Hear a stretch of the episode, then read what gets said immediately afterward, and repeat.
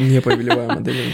Анатомия, это же анатомия, что в этом такого? Для меня это не прийти посмотреть на голых девчат. Ничего такого в этом нет, это просто искусство. Много ребят берут камеру в руки, потому что это довольно легкий доступ к телу. Как говорится, он в первую очередь жаждет славы. Талант — это работа. Фоточки люблю делать. Раздеваю женщин. Всем привет, меня зовут Надежда Морозова, я фотограф, и вы слушаете второй выпуск подкаста «Создавать и не сдаваться». В этом подкасте я буду говорить с гостями о созидании и обо всем, что с этим связано. Идеях, вдохновении, упорном труде, страхах, продвижении, гонорарах и творчестве. И вынужденная оговорка в нынешней действительности, скорее всего, мы не раз будем упоминать Инстаграм. Так вот, Инстаграм — продукт компании Мета, признанной экстремистской на территории Российской Федерации. В прошлый раз я говорила, что джингл для подкаста написал мой брат Коля. Сегодня хочу добавить, что обложку рисовала Карина Петросян, моя талантливая муза. Перед первым выпуском я так переживала, что готовилась к нему несколько дней. К этому не готовилась практически никак. Посмотрим, получится ли он максимально живой и больше похожий на беседу, а не на классическое интервью. Сегодня напротив меня у микрофона первый мужчина-фотограф, чей мастер-класс я посетила. Да-да, опять фотограф. Представляю вашему вниманию амбассадор творческих съемок, э, повелитель нереально красивых моделей, Василий Сидоренко. Многие из вас знают его по запоминающемуся нику «Колесо собаки». Вася, привет. Привет. Ты с повелителем модели, конечно, грубанула. Мне потом этот, мне потом прилетит, конечно. От супруги? Не-не-не, в целом какое-то довольно сексистское выражение получилось. Я хотела сказать, что вчера еще я видела, что у тебя в Инстаграме было 10 тысяч подписчиков, а сегодня за ночь у тебя уже больше 11 тысяч. Расскажи, пожалуйста, как так происходит? И я смотрю, что ты реально как-то быстро набираешь очень аудиторию. Смотря на самом деле, чем сравнивать, потому что нужно понимать, сколько вообще у меня этот Инстаграм, то есть примерно сколько я снимаю, то есть это года три когда я веду уже какую-то такую деятельность целенаправленную, то есть я осознанно прям фотографирую, веду Инстаграм, это около трех лет. Долго я не мог вообще преодолеть какой-то порог в, в одну тысячу, поэтому я думаю, что 10 тысяч за эти три года это в целом, я бы даже сказал, можно было лучше. Поняла, вот про тысячу это как раз у меня сейчас эта ситуация, у меня там чуть больше 900, и я так хочу эту тысячу уже поскорее. Наверное, я имела в виду с тех пор, как я на тебя подписалась. Мне кажется, я подписалась, у тебя было тысяч семь, и вот за это лето у тебя уже 11. Ну, для меня это очень быстро. Ну, как будто, знаешь, если ты все делаешь правильно, то с каждой набранной тысячи подписчиков вот этот отрезок становится все короче и короче как будто это все быстрее. Сейчас можно обсудить, что есть правильно. Такая сложная штука. Главное, что я хотела с тобой обсудить сегодня, это творческие съемки. От идеи до реализации и публикации. Расскажи, пожалуйста, про это, потому что ты у себя очень часто говоришь, что ты показываешь в профиле в основном только творческие съемки преимущественно. Вот я помню только две коммерческих, по-моему. С тех пор, как я слежу, ты показал. И ты прям вот для меня реально амбассадор творческих съемок.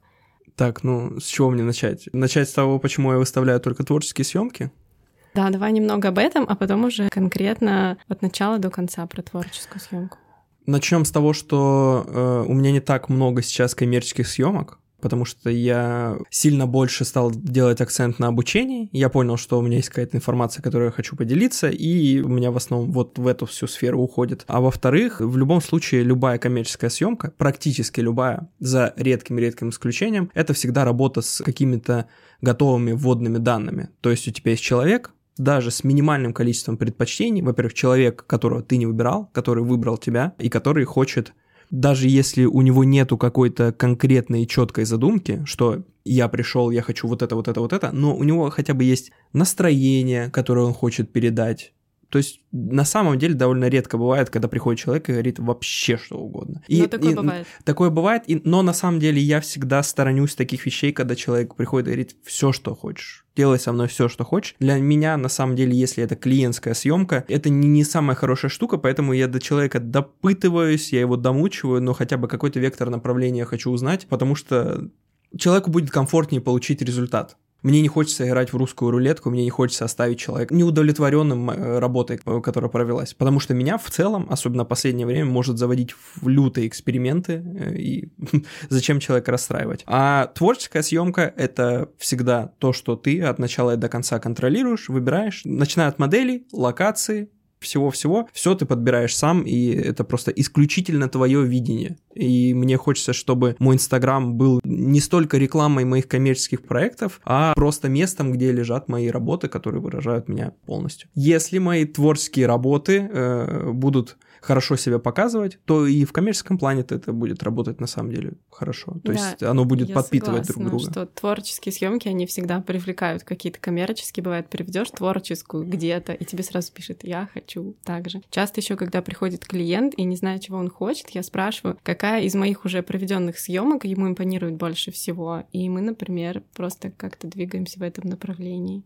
Если это, кстати, понимает, чего я, я частенько делаю так. Ну, я на самом деле обычно так начинаю. То есть раньше я спрашивал, есть ли у вас какие-то рефы, и поэтому мне могли скинуть абсолютно разные работы, которые никак не коррелируют с моим стилем работы. А нужно понимать, что фотограф, он в большинстве своем не всемогущ. То есть у него, если он работает в каком-то стиле, значит, он хорош в этом. То есть он может делать что-то другое, но зачем, типа, нам лезть туда, где он не так хорош, где у него есть слабости. Поэтому я как раз-таки стал присылать мои работы и спрашивать, что вам из моего спектра моих работ нравится, чтобы вот это, это было ближе ко мне, чтобы я все равно отдавал результат, который был бы мой. Я согласна, потому что когда присылают э, реф из чужих съемок, я думаю, и что я с ними буду делать? Да, это правда круто выбирать из своих. Скажи, пожалуйста, как ты задумываешь свои творческие съемки? Бывает такое, что тебя что-то вот так вот осенило, или ты садишься?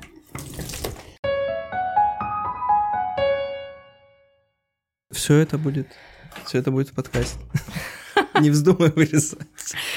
Да, только что я махала руками, уронила стакан и залила Васю стол водой. Ты будешь дублировать последний вопрос? Про то, как ты задумываешь. На что это больше похоже? На то, что ты садишься и начинаешь усиленно думать, и идея приходит. Или она такая пришла, и ты начинаешь ее дорабатывать. Как чаще? Это точно никогда не похоже на то, что я сажусь, не начинаю усиленно думать, потому что, скорее всего, если у тебя нету изначально каких-то переменных в голове, из которых ты можешь что-то собрать, у тебя ничего не получится. Ну, то есть нельзя родить что-то из ничего. Поэтому э, это зависит от какие это могут быть работы, потому что у меня бывает э, что-то попроще, что-то более концептуальное. Очень сильно зависит. Допустим, хороший пример это вот моя последняя, буквально сегодняшняя съемка. Я пишу ее, у меня бельевая съемка, то есть девушка в нижнем белье, но с костылями. И тут нужно понимать важная деталь. У девочки действительно была операция на колено, то есть она действительно сейчас ходит в этом фиксаторе, она действительно каждый день ходит с костылями, и это очень важный момент, потому что если бы я использовал эти костыли как... То есть я притащил бы просто реквизит, и для здоровой девочки э, накинул костыли, для меня это было бы пошло. А тут на самом деле очень правдивая история. Я так подумала, когда увидела, я так подумала, что... Кстати, судя по фидбэку, не все поняли, но для меня это только плюс, потому что кипит обсуждение, и поэтому для меня это некая история силы, для принятия какой-то своей сексуальности, независимо от обстоятельств, независимо от том, ходишь ты там уверенно на двух ногах или ковыляешь с палочкой или с костылями. Для меня было это вот важной передачей. Но тут какие-то вводные данные были. Бывают простые съемки, когда я просто пишу красивой девочке, и я говорю, пойдем на улицу, классная погода, мы поснимаем, минимально собираем образ, и что-то из этого получается. Для меня в основном чаще всего интересна фотография на уровне ощущений. То есть я всегда предлагаю смотреть на мои работы не как на что-то едино-стилистическое, а на как вот некий путь. То есть вот я снимаю какую-то нежнятину, нежнятину, белевые съемки, еще что-то на улице появляли, а тут у меня баха какая-то концептуальная съемка, где я там Артему Мищенко засовываю цветы в рот и что-то безумное. Нужно смотреть это как на мой жизненный путь. Вот в этот день у меня было такое настроение, ну, скажем так, как некий приступ высказаться именно вот mm-hmm. в эту тему. Но это никогда не бывает, что ты сидишь и натужно думаешь. Нет, это всегда бывает от каких-то обстоятельств, от э, что-то тебе попадется, что ты потом будешь разгонять. То есть э, чаще это бывает какой-то идейный импульс. Иногда ты можешь отталкиваться от э, конкретной модели, а иногда, например, от локации. От локации чаще всего, когда речь идет о каких-то простых белевых съемках или вот как у меня все лето, у меня были уличные съемки, то есть ничего сексуального, то есть девчата одетые или пацаны, где мы просто гуляем. Было интересно поработать с вот, э, во-первых, улицей, потому что я очень сильно прикипел к локациям, к студиям, и у меня вот все лето был эксперимент работы с разным светом именно на улице, Поэтому это может быть не какая-то там, глубокая задумка. А бывало, что ты снимал бельевые съемки в городе? В городе нет. Э, в лес мы ездили ну, лес, пару понятно, раз. Понятно, да, в лесу комфортно, я про город подумала. Ну, слушай, я стараюсь э, не делать таких вещей, которые могут нам создать проблемы во время съемки. То есть мне важно изначально создать такие условия, чтобы прийти, комфортно все отработали, потому что я сторонник рабочего процесса. То есть я не люблю как-то распинаться, сильно растягиваться. То есть у нас есть определенное время для съемки, мы отработаем комфортно, весело, но это все равно рабочий процесс, нужно понимать. Угу. Так, э, соответственно, вот о задумке мы поговорили, она у тебя появилась э, до съемки. Какую подготовку ты делаешь? Опять же, зависит от съемки. То есть, если она подразумевает какую-то подготовку, у меня была съемка, что бы я мог такого накинуть из э, своих съемок, которые были прям такие концептуальные. Ну, допустим, вот у меня там было что-то вот с жабо на шее, когда мы одевали, мы девочку так немножко под куклу красили. Особой подготовки нет, то есть это просто банально поиск реквизита, Опять же, тут важно, чтобы э, сошлась локация, то есть удачно подобранная локация. Все остальное это уже дело техники, найти какой-то реквизит по мелочи, э, мейк, макияж накрасить. В большинстве случаев подготовки практически никакой нет. То есть важно найти место, где снять и кого снять. Если это белевые съемки, то я просто говорю, бери вот что-то примерно в таком-таком оттенке, такого-такого фасона, приходи, поснимаем. Угу. Важно сказать, что если бы у меня были немножко другого типа съемки, то была бы и другая подготовка. Потому что часто мои белевые съемки это что-то такое домашнее, что-то натуральное, естественное. Поэтому я и не хочу какой-то подготовки излишней, которая создавала бы искусственность э, в конкретных образах. Понимаю, то есть и чужими референсами ты не пользуешься. Я тоже, кстати, не люблю. Как правило, я использую референс только если нужно дать понять модели, какой образ. Да, вот э, это работает, когда у тебя в голове что-то есть, что ты хочешь использовать. И ты конкретно точечно можешь собрать, что вот на вот этой фотографии, о, вот эта вот штука, вот которая вот там вот в дальнем углу фотографии, вот ее хочу на съемке. Но в целом э, я практически никогда не работаю с референсами. То есть, э, опять же, не стоит переоценивать степень моей подготовки. То есть у меня все очень просто, легко, непринужденно, поэтому это не требует большой подготовки. Я часто смотрю на чужие фотографии, на чужие работы, просто с точки зрения насмотренности, с точки зрения того, что вообще в индустрии происходит. Но чтобы взять и такой, опа, вот это я хочу реализовать угу. через себя. Такое редко бывает, просто потому что я работаю с чисто своими идеями внутренними, пытаясь их как-то разогнать. Даже если они повторят какую-то идею, то есть мы вот сняли, допустим, девочку с костылями, если есть похожая съемка, то у меня совесть не будет мучить, потому что это моя идея, я ее не подсмотрел. При подготовке этой съемки не было на второй вкладке браузера открыта вот эта съемка, где я говорил, вот мы работаем с этим. Нет. У меня просто не выработалось такого правила. Мне так комфортнее, у меня никогда не было в этом необходимости. Если мы э, работаем с какими-то концептами, я вот буквально до подкаста встретился с другом, актером,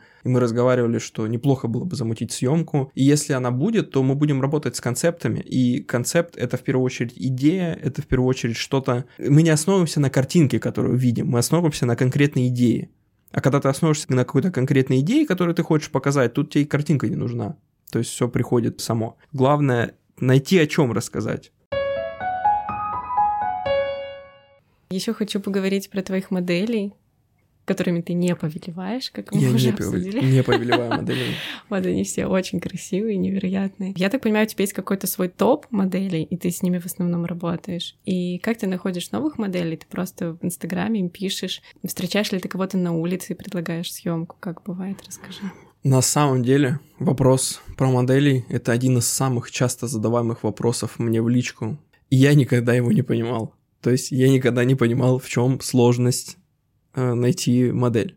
У меня есть действительно некий там пул девочек, с которыми я работаю. С парнями меньше, с парнями это в основном я каким-то друзьям вызваниваю, которые хорошо бы смотрелись в кадре. С девчатами, да, за какой-то опыт моей работы я познакомился с некоторыми, и э, с некоторыми я действительно чаще работаю, чем с остальными, но нет никаких секретных источников, где я ищу модели. То есть, действительно, может быть, съемка у другого фотографа, мне понравилась девушка, мне mm-hmm. она бы классно смотрелась в кадре, я просто открываю, пишу ей в Инстаграм. Все. Это, кстати, не обязательно должна быть модель, модель. То есть, когда мы говорим модель, мы подразумеваем просто некий объект съемки, uh-huh. а не профессиональную деятельность. То есть не, у некоторых это действительно профессиональная деятельность, некоторые это просто девчонки. У меня сейчас рилс, который собрал уже там что-то по 300 тысяч просмотров, и там девочка у меня абсолютно не модель. Ну, то есть это просто девочка, которую я написал uh-huh. по нем сниматься. Круто. И получается, ты им пишешь, они видят портфолио и такие, вау, да, я хочу. И соглашаются. Бывали отказы? Ну вот в последнее время. Последнее время... Да нет, не было. У меня была недавно ситуация такая, что э, когда-то давно я писал девочке, предлагал ей творческую съемку, когда, наверное, только переехал в Питер, может, там, в первый года полтора. И я ей написал, предложил, давай поснимаемся, она отказала, вот и проходит, проходит время. Недавно она на меня подписывается, пишет мне, и... Какая ирония. Да, я думал повыделываться, но я ей предложил съемку, а у меня тогда еще не было вот этого летнего периода, когда я на улице снимался. У меня как раз был период, когда у меня все съемки бельевые. Я говорю, ну, там, туда-сюда, и в процессе нашего обсуждения доходит до выбора белья. Она говорит, а мы что, белье будем снимать? Mm. я, я говорю, просто посмотри на мой аккаунт. То есть там речь зашла о том, что я стал опытней, и она захотела со мной mm-hmm. поработать. Но она почему-то подумала, что я хочу в тот момент снимать не белье, хотя mm-hmm. у меня только были бельевые фотографии. И вот это единственный случай был такого непонимания, когда и сначала, типа, тут как-то вот со скрипом все пошло, в итоге съемка не состоялась. Но в целом нет, практически никто не отказывает. Было, конечно, когда я только начинал работать. В этом и проблема. Вопрос, почему у всех проблемы с тем, что найти модель, потому что ну, отказывают. И тут единственный выход снимать того, с кем есть возможность, потому что люди не модели, то есть у кого нет профессиональной деятельности. Просто брать красивых девчонок, там больше шанс, что согласиться, и набивать руку. То есть ни одной нормальной модели ты как неопытный фотограф в целом не нужен. Если ты компетентный, если твои фотографии нравятся, туда соглашаются буквально все. Еще... Я сейчас себе наговорю. Короче, найдутся принципиальные сейчас девочки, которые вдруг это услышат и скажут. Все, Василий, до свидания. Еще один такой вопрос, неудобный. А у тебя супруга как относится к тому, что ты постоянно работаешь с моделями в белье? Есть какие-то разногласия? Можно ли об этом спрашивать? А, да нет, ничего. Ну, во-первых, я, я очень часто отвечаю на этот вопрос. Во-вторых, я не всегда снимаю в белье. И в-третьих, нормально относится, угу. потому что как бы это моя работа. Творчество. Просто в целом фотография — это моя жизнь. То есть для меня это не прийти посмотреть на голых девчат. Для меня это некий инструмент какого-то выражения. То есть, как я всегда говорил, модель, как локация — это все инструмент. И я к этому так и отношусь. А у тебя супруга творческий человек? Она иллюстратор, да. Ну, мне кажется, творческим людям легче понять, потому что у моего мужа художественное образование, когда я у него спрашивала, не против ли он, если я начну снимать мужчин, он сказал голых, я говорю, ну пока нет. Он говорит, да хоть голых.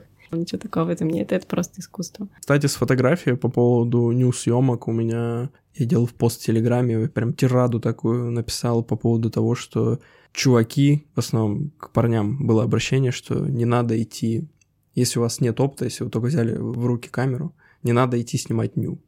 То есть у меня была Согласна. такая позиция. При этом у меня прям меня немножко ломало в разные стороны по поводу этой позиции. С одной стороны, у меня есть очень много аргументов, почему тебе не нужно снимать ню, если ты только начал. А с другой стороны, анатомия, это же анатомия, что в этом такого? Много ребят берут камеру в руки, потому что это довольно легкий доступ к телу. Ну, это факт. Наверное, да, я не думала никогда об этом. Просто почему-то хотел сказать, что ты мало ВКонтакте сидишь, хотя понятия не имею, насколько много ты сидишь ВКонтакте, но поверь, это ж как с любыми твоими убеждениями. То есть ты окружаешься людьми, и у тебя создается некая картина мира. Фотографии у меня то же самое было. А на самом деле люди даже не представляют, какие мастер-классы, на какие темы проводятся, какие бывают фотографы, какие истории там происходят. Это огромная на самом деле тема, в которой очень-очень-очень много грязи от которой я хотел бы огородить людей, которые идут фотографироваться или модель. Наш разговор зарулил куда я не ждала. Грязь. Так, давай вернемся к творческим съемкам. Мы определились с идеей, написали модели. Про локации что-нибудь расскажешь? Есть какие-то советы по этому поводу?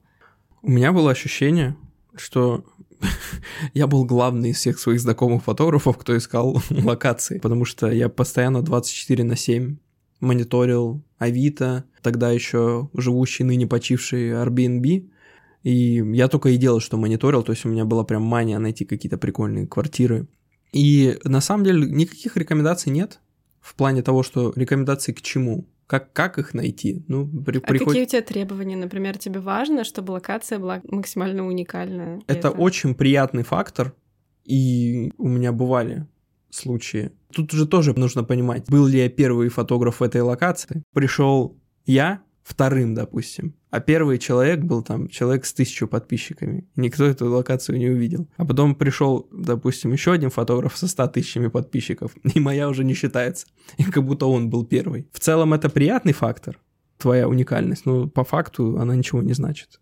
Более того, я всегда стараюсь как-то со своим видением подойти к конкретной локации. То есть я нормально снимаю в студиях, в студиях, в которых каждый день проходят десятки фотографов и ничего. А бывает, например, что ты увидел где-то чью-то квартиру, и вот тебе очень хочется там поснимать, и ты напрашиваешься к хозяину со всем своим скарбом, своими моделями. Я подписана в Инстаграме на одного парня, который показывает разные старые квартиры, и он часто показывает такие чумовые квартиры. Я думаю, вот бы там поснимать. Но это реальная квартира какого-то реального человека, который вообще, наверное, не обрадуется. Ну, не, не, рисковал, не спросишь, не, не узнаешь, обрадуется он или обрадуется. Да, бывали такие случаи, конечно. Когда я еще жил в Ростовской области, у меня вообще была детективная история. Я увидел в паблике, который про заброшки, что-то вот такое. И там был актовый зал заброшенный. Полдня провел, чтобы найти какие-то выходы, чтобы понять, кто там, что там. Оказывается, это заброшенная часть э, какого-то действующего ДК, какая-то деревня, вообще не очень близко от места, где я нахожусь. При этом там одна бабулька сидит, которая на охране, и я просто дикие поиски устраивал, нашел дочку этой бабули, через нее связался и пытался как-то договориться, и договорился. Ничего себе. Но съемка не состоялась. Блин. Ну, в общем, да, типа бывают абсолютно разные истории, когда ты на кого-то выходишь. Хорошо, когда ты можешь с хозяином выйти напрямую, иногда ты просто увидел картинку и такой, я хочу здесь поснимать. И тут уже бывают сложности. Прям сильно. Теперь о самом проведении съемки. Сколько длится съемка твоя примерно? Настраиваешься ты как-то, настраиваешь модель? Нет, у меня есть э, определенное представление. Меня во многом воспитал мой дедушка. Дедушка, он всегда был на руководящих постах, связанных со стройкой. И у меня вот это вот четко, сроки, все понятно. И я вот как-то вот это вот, наверное, перехватил. И для меня вот рабочий процесс должен быть четкий, организованный, чтобы никто не опаздывал, что я точно знаю, когда мы там в какой момент будем делать. И при этом я как хороший руководитель съемки стараюсь, чтобы она в меру была профессионально проходила, в меру веселая, чтобы всем было комфортно. Бывают разные варианты подхода, как люди подходят к съемке, то есть некоторые неиронично называют свои съемки терапией, психотерапией. Я, кстати, я, я вообще не сторонник не то, что такого вида съемки, в целом не, не очень хорошо в это верю. Я на мастер-классе, кстати, вот про это нам mm-hmm. про это рассказывал.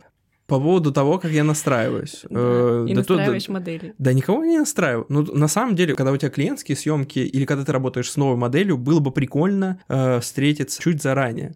То есть Некоторые предпочитают за день где-то в кафешке посидеть, если речь о клиентах. Я стараюсь передвигаться на метро, потому что ты как будто ближе к городу, ты его полностью ощущаешь. Также я стараюсь там с моделью в метро или около метро встретиться и пешочком пройтись до локации, до студии, где бы это ни было, чтобы хотя бы немножко найти какой-то контакт, и буквально там 20 минут непринужденного разговора до съемки помогает сделать последующую работу эффективнее. А бывает, что вот ты встретился с моделью, например, вы заходите в студию, а у нее руки трясутся, и тебе нужно что-то с этим сделать. С моделью? Ну, что-то сделать с тем, что она так переживает. Просто у меня такое бывало. Но в итоге все было хорошо. У меня сейчас тупая идея предложить выпить. Не надо так делать, ни в коем случае не надо так делать. Это, это плохо. Это прям... Я согласна. Это плохо. Нет, ну, да я, честно говоря, такого не вспомню. Э, даже если речь идет о клиентских съемках, то э, волнение бывает. У меня очень просто всегда бывает как-то наладить связь с человеком, развеселить его, чтобы ему было комфортнее, чтобы вот, вот он немножко подрастаял. Меня как-то это получается. Я никогда не замечал, чтобы человек ко мне приходил прям с диким мандражом, но если я понимаю, что какой-то дискомфорт или там модель даже если она профессионал, где-то за рабочими процессами какие-то личные у нее проблемы, я все равно стараюсь как-то ну, сделать веселее, немножко поболтать, может выслушать в чем-то.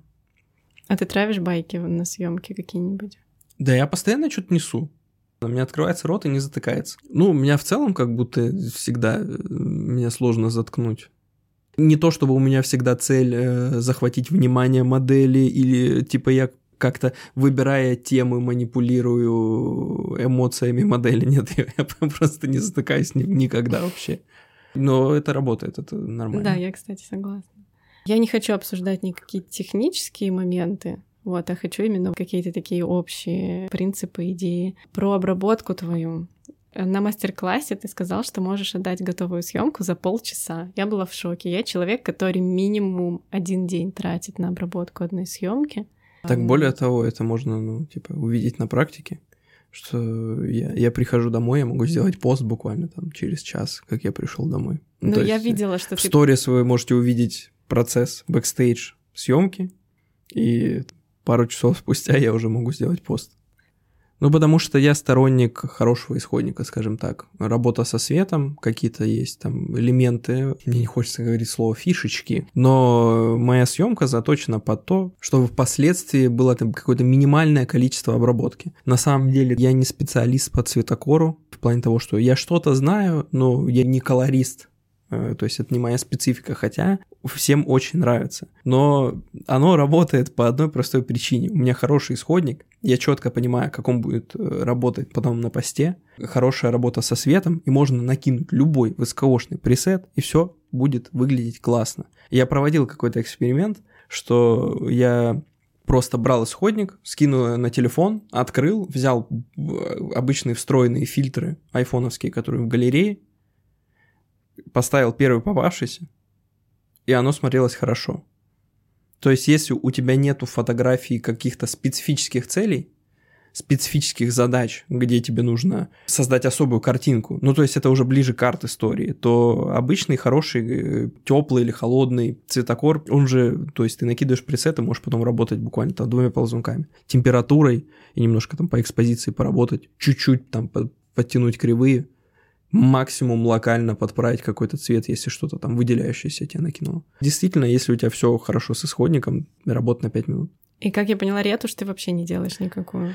Ну, я могу прыщики поубирать. Как сказать? Главный лайфхак. Как не ну... ретушировать, брать модели с Нет, ну э, это да, просто бывает там какие-то под глазами линии или какие-то мешки или что-то такое, ты ничего такого не убираешь. Слушай, ну Иногда бывает. Ну, во-первых, прыщики любые там в том же Lightroom убираются штампом, а штамп, ну, это как бы mm-hmm. действительно минутное дело. В плане каких-то других вещей, в том числе и текстуры кожи, в том числе и мешков, некоторые пытаются у меня там из моделей убедить и очень сильно попросить, чтобы я убрал, но я не люблю, потому что у меня был когда-то период жизни, когда я сильно увлекался фотошопом, я прям учил ретушь, я сидел э, и частотку делал, и Dodge Burn, и есть у меня и планшет, и все-все-все. То есть, если задача такая стоит, я это сделать могу. Но я считаю, что в моей фотографии нету необходимости. Я хочу видеть текстуру кожи, я хочу видеть ее натуральной. Ты и моя работа со светом и так сглаживает вот эти вот все текстурные недостатки до минимума. Поэтому если я еще буду дополнительно работать софтварно, ну то есть ретушировать, я превращу кожу в пластик. Поняла, то есть ты как Пикассо, который познал академическую живопись и пришел к простоте какой-то определенный кубизм и прочему. То есть ты это умеешь, но ты через это перерос. Ну, умею. Я сейчас показываю воздушные кавычки. У меня была недавно шабашка. И делал ретушь больше ста там бизнес-портретом. Э, у меня подруга попросила. Им там для компании сделали портреты, но фотограф не делал ни ретушь, ничего, она мне прислала, я как бы сидел, занимался. Задача я справился, вплоть до того, что я делал там пересадку глаза, потому что одного из работников просто глаз кровью залило, или кто-то фингал, я не знаю, ну, в общем, я ему делал пересадку глаза и смотрел, и все довольно органично. И да, наверное, как-то криво, но я это умею делать, но не буду, не хочу, зачем? Я не люблю обрабатывать, я люблю снимать. Понимаете? Я сказал, я люблю обрабатывать. Я повторю, я не люблю обрабатывать. Ты так и сказал. Да? Ну все, я не люблю обрабатывать, я очень люблю снимать. С разными клиентами, например, постоянными, я знаю, что им нужно. У меня есть девушки, которые просят убирать носогубку. И я, например, знаю, что вот я пришлю исходники, мне скажут, пожалуйста, убери носогубку. И я заранее уже это делаю. Хотя обычно я так не делаю. Вот а, просто знаю, кому Слушай, если нужно. речь идет о клиентских mm-hmm. съемках, тут немножко же другая история. Потому что человек тебе платит. Э, с другой стороны, у меня в целом оговорено в условиях, то есть, что я не делаю никакой глубокой ретуши. Но я бы все равно не сравнивал. То есть, когда речь идет о творческой съемке, я делаю так, только так, как я хочу. Если человек прям попросил, я же неплохой человек, чтобы просто отказывать из принципа. То есть я поправлю. То есть я постараюсь сделать так, чтобы это все равно смотрелось натурально. И да, я за натуральность однозначно. Я если делаю ретушь, то какую-то такую прям вокальную совсем чуть-чуть. Но я ее делаю практически всегда. Ты, наверное, еще не работаешь э, с пожилыми людьми. С ними тоже бывает сложно понять, какую морщину убрать, какую оставить. Э, слушай, у меня был интересный опыт. Э, я когда-то снимал, когда еще работал экономистом, а я работал экономистом когда-то. Я уже тогда увлекался фотографией, я делал нам портреты в контору, и в том числе и шефа, который не самый молодой. И он еще был очень такой ему не нравилось. То есть я, я, я немножко аккуратно подобрал какие-то возрастные моментики. Ему не понравилось, он всегда думал, что ему всегда 30, поэтому приходилось очень сильно, очень сильно крутиться, но в итоге да. Даже если ты в возрасте, то почему ты должен это скрывать? Я всегда за то, чтобы человек принимал себя таким, какой он есть. Если тебе что-то в себе не нравится, то нужно это исправлять в жизни. Потому что, ну, какой смысл от того, что ты исправишь эту фотографию? Если ты возрастной, то это нужно просто принять. Надо стареть и принимать это красиво. Если ты полный, и тебе это не нравится, ну, то есть, я ничего не имею против полноты, хотя я на самом деле имею. я потому что сам не худой, я знаю, как это влияет на здоровье. Если тебе это не нравится, и ты приходишь на съемку к фотографу и говоришь, сделайте меня похудее, ну come on, ну ты не с того я начинаешь. Ну, ну это ж бред. Надя, сделай меня вот как ты, чтобы я была такая же, как ты худая. Я думаю, ну зачем вам это? И, конечно, бывает там всякое. Ну, то есть по здоровью. Пусть это мое сообщение дойдет до того человека, который на самом деле может, но не хочет. Еще хотела с тобой затронуть публикацию. Я заметила недавно, что ты делаешь и пост, и рилс с одной съемки иногда, да? Так ведь? И что ты предпочитаешь больше сейчас? Ну, я как старовер предпочитаю, конечно, пост, потому что это исключительно моя, ну, моя стихия, то есть фотография для меня должна быть фотографией. Как бы Reels — это инструмент, э, который Инстаграм он навязывает, и было бы глупо его не использовать, особенно если он может принести какой-то органический рост. У меня всегда это какие-то эксперименты, что и как работает. То есть я делаю пост э, для того, чтобы показать свою публикацию аудитории, которая у меня есть, то есть моей аудитории, и делаю Reels. У меня Reels это либо до-после, либо просто подбит под музычку. Это та же самая серия, просто, просто сменяющиеся фотографии, да, слайд-шоу под музыку. И логика такая, что я просто ту же самую серию показываю на более широкую аудиторию. Потому что есть шанс, что Reels куда-то вылетит, немножко повирусится, и обычно так бывает, да. Он, то есть до каких-то левых людей он все-таки доходит. Тебя не пугает, что все меньше охвата у постов? Меня просто пугает. Я тоже люблю посты, но если сравнивать охват рилса и поста, то это просто небо и земля. У меня не уменьшается охват на постах. На самом деле, ну, я просто не хочу никому сыпать соль на рану. У меня знакомые кричат, что у них охваты порезались, что все плохо, у меня все растет. Я поэтому молча сижу и наслаждаюсь, чтобы никого не обижать. Но у меня как-то все окей в целом с этим. Иногда mm-hmm. падает, иногда поднимается. Но я, кстати, никогда не особо рефлексирую по этому поводу. Ну, поля охвата. Ну, но это очень здоровая стратегия. Я иногда пытаюсь себе ее как-то внушить, но не всегда, иногда я прям унываю. Надо просто пытаться думать свои яйца, в какие еще корзинки положить. Потому что, конечно, не Инстаграм единым, поэтому я завел Телеграм. Но Телеграм у меня, во-первых, я дублирую фотографии просто потому, что у меня однажды снесли пост в Инстаграме, и я немножко испугался. Поэтому mm-hmm. захотел резервное место, где тот, кто прям очень сильно захочет, сможет посмотреть фотографии. Э, но Телеграм у меня немножко не под это, я там больше про текстовые посты, какие-то рефлексии на тему моей фотографии на тему индустрии. На самом деле Телеграм прикольный инструмент. У него как будто в соотношении к подписчикам э, охваты лучше.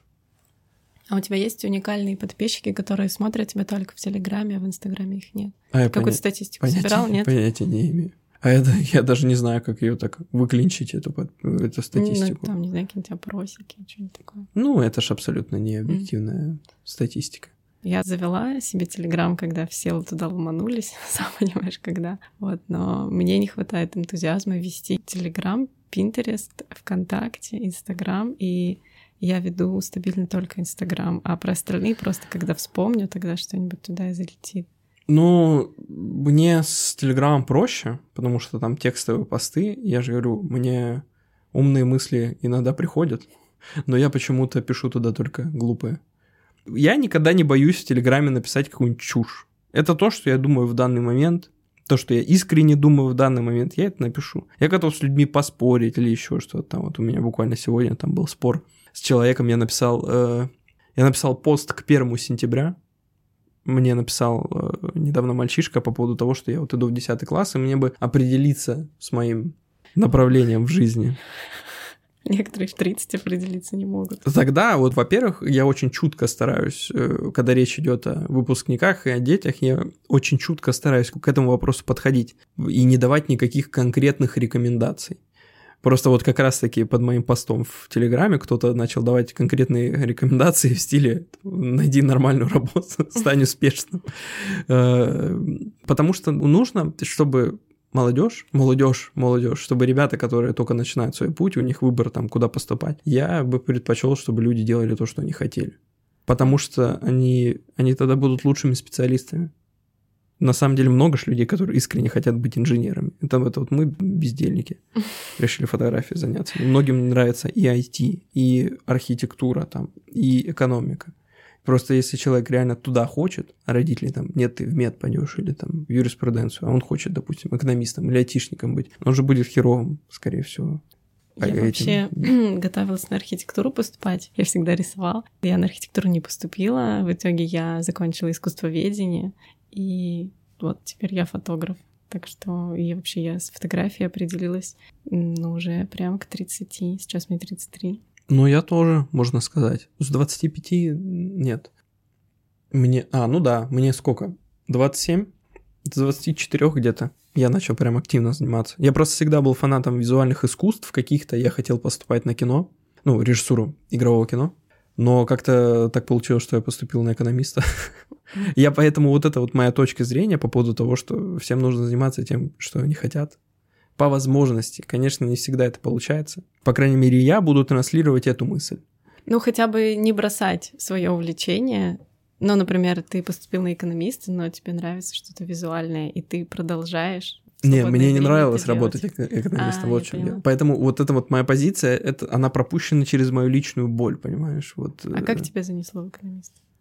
Ну, родители или ну просто... в том числе часть, ну как, я не хочу накидывать там, это вот родители хотели, а я, ну нет, такая была ситуация, что э, мне нужно было выбрать какую-то специальность, которая пригодилась бы в одном конкретном месте.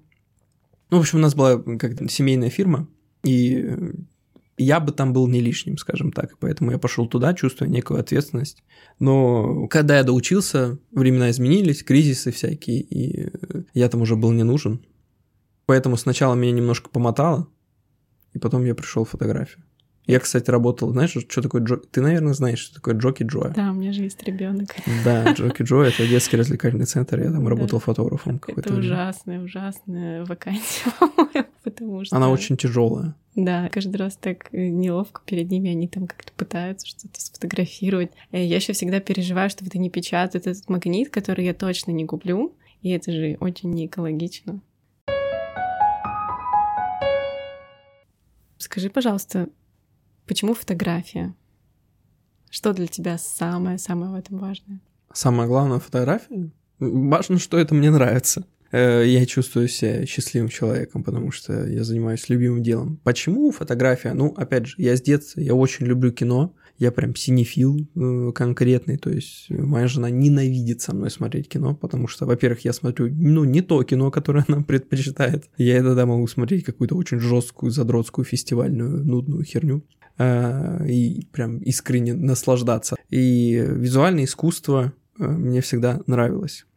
В том числе я люблю не только сценарную работу там в кино, но и в целом красивую картинку, композиционно, чтобы это было сочно, вкусно и по цветам. И, ну, вот так как я уже сказал, мне не получилось поступить на режиссуру. Хотя по-хорошему надо было бы на оператора, наверное, мечтать. А, Еще не поздно. Да, ну зачем? Мне все говорят, что заняться кино еще не поздно. а я настолько комфортно себя чувствую в фотографии, то есть для меня это такая самодостаточная история, которая, ну, типа, это не пробник кино, скажем так. Ну, для меня это искренне не пробник кино, это самостоятельное искусство. Начал я абсолютно случайно э, на свадьбе, на моей свадьбе друг, который нас фотографировал, он фотограф, он попросил мою камеру, чтобы на мою камеру снять свадьбу. Я такой, что у меня нормальная камера. Она мне в наследство, короче, передалась mm-hmm. от отца и просто лежала. И вот он пофотографировал, пофотографировал, отдал кадры, я смотрю, блин, классно получилось. И я решил что-то потыкать, попробовать сам фотоаппарат. Почему нет? Мне увлечений в жизни не хватало. Э, начал фотографировать, я подумал, ну это же легко, наверное. И оказалось, да, это действительно не очень сложно. И я так влился. Никакой там супер романтичной истории. Есть что-то в фотографии не только про тебя, но и про то, что ты делаешь для других посредством фотографии. Раздеваю женщин в основном. Для других? Конечно. На самом деле фотография, особенно моя фотография, она не особо клиентская, если посмотреть на мой инстаграм. Мало какой клиент там захочет такую фотосессию. Ну, если это для бренда, то почему бы и нет, мне кажется. Я немножко криво сформулировал мысль. Основная идея в том, что моя фотография, она в основном для фотографов. То есть Я думала об этом. Э, это вот история, когда собираются чуваки, которые также нравится фотография, которым нравятся картинки. Кому сейчас в современном обществе нравятся картинки? Мне. Ну, ты фотограф.